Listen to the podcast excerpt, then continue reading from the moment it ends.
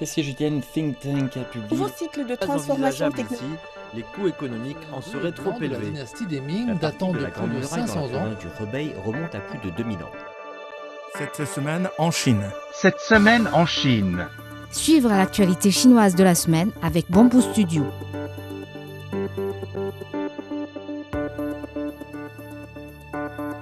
Les chemins de fer chinois ont enregistré plus de 17 millions de voyages de passagers mardi, portant le nombre total de voyages en train à 114 millions au cours des sept derniers jours, selon les données publiées mercredi par la China State Railway Group, l'opérateur ferroviaire du pays.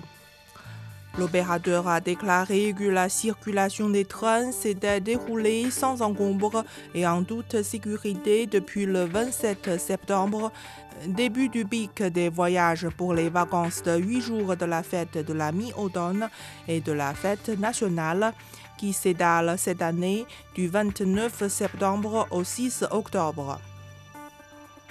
Les agences d'inspection des frontières à travers la Chine ont rapporté plus de 11,8 millions de voyages d'entrée et de sortie pendant les huit jours de vacances de la fête de la mi-automne et de la fête nationale qui se sont terminés ce vendredi d'après des données de l'administration nationale de l'immigration publiées samedi. Le nombre moyen d'entrées et de sorties quotidiennes a atteint près de 1,5 million, soit trois fois plus que durant la même période en 2022, selon l'administration. Les sites touristiques de Beijing ont accueilli plus de 6,8 millions de visiteurs durant les trois premiers jours des vacances de la fête nationale, soit une hausse annuelle de 60%, les revenus touristiques ayant également connu une forte croissance, ont annoncé les autorités locales. Au cours de cette période, les principaux sites touristiques de la capitale chinoise ont enregistré un revenu total de plus de 418 millions de yuan, environ 58 millions de dollars, en hausse de 25% en glissement annuel, selon le Bureau municipal de la culture et du tourisme de Beijing.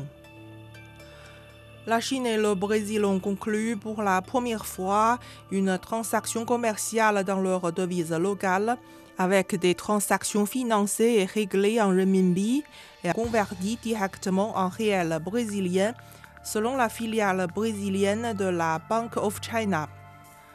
Cette transaction a concerné l'exportation de 43 tonnes de pâte à papier d'Eldorado Brésil, l'une des principales entreprises brésiliennes de ce secteur, expédiée en août du port brésilien de Santos vers le port chinois de Qingdao. Les transactions financières ont été effectuées tout au long du mois suivant et finalisées en réel brésilien le 28 septembre. Airbus a lancé la construction de sa deuxième chaîne d'assemblage finale à Tianjin, municipalité du nord de la Chine, alors que l'avionneur européen cherche à se développer sur le marché chinois. Le projet d'expansion devrait entrer en service fin 2025, a indiqué Airbus. Selon Airbus, l'expansion de la chaîne d'assemblage finale apportera une capacité supplémentaire pour l'assemblage des avions A320 et A321 sur le site d'Airbus à Tianjin. ByteDance, maison mère de TikTok, a réalisé un bénéfice avoisinant 6 milliards de dollars au premier trimestre cette année, un chiffre qui a doublé par rapport à la même période de 2022. Rappelons qu'en 2021, ByteDance avait enregistré un déficit de 7 milliards de dollars. Si le groupe a enregistré en 2022 un chiffre d'affaires de 85 milliards de dollars, en hausse de 38% en glissement annuel, le taux de croissance est pourtant au ralenti. La demande de croisière à l'étranger est forte en Chine et ce type de service présente un énorme potentiel sur le marché chinois, a déclaré à Xinhua un cadre supérieur de Viking Cruises, l'un des principaux opérateurs de croisière au monde. Au début de l'année, Viking Cruises est devenue la première compagnie de croisière à reprendre son service de croisière fluviale pour touristes chinois en Europe. La prochaine sonde lunaire de la Chine, Chang'e 6, sera lancée autour de 2024 comme prévu, alors que les tâches de développement concernées sont en cours, a annoncé l'administration nationale de l'espace de Chine. D'après le programme d'exploration lunaire du pays, la mission Chang'e 6 collectera des échantillons sur la face cachée de la Lune. Elle devrait atterrir dans le bassin pôle sud Aitegang sur la face gâchée pour explorer et collecter des échantillons lunaires de régions et d'âges différents. Elle a précisé que la sonde lunaire Chang'e 6 transporterait des charges utiles de la France, de l'Italie, du Pakistan et de l'Agence spatiale européenne, dont un détecteur d'ions négatifs et un détecteur de radon.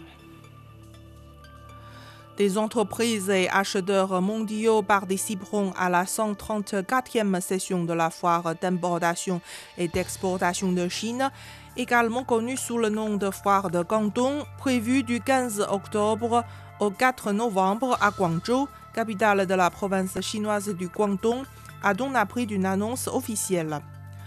Par rapport à l'édition précédente, la superficie d'exposition de cette année sera agrandie de 50 000 m2 et le nombre de participants devrait également augmenter. Créée en 1957 et organisée deux fois par an, la foire de Guangdong est considérée comme un important baromètre du commerce extérieur de la Chine. Des chercheurs chinois ont récemment produit une carte haute résolution des zones humides d'Asie de l'Est, jetant un nouvel éclairage sur la conservation et le développement durable des zones humides. Selon la carte, la superficie totale des zones humides dans cette région en 2021 est de plus de 481 800 km principalement répartis dans le nord-est de la Chine et sur plateau Qinghai-Tibet. La Chine possède plus de 88% des ressources totales des zones humides en Asie de l'Est, suivie par la Mongolie. Cette carte aura des applications importantes et sera utile à la conservation des zones humides et à la gestion des politiques. Vous écoutez Bamboo Studio, merci de votre attention.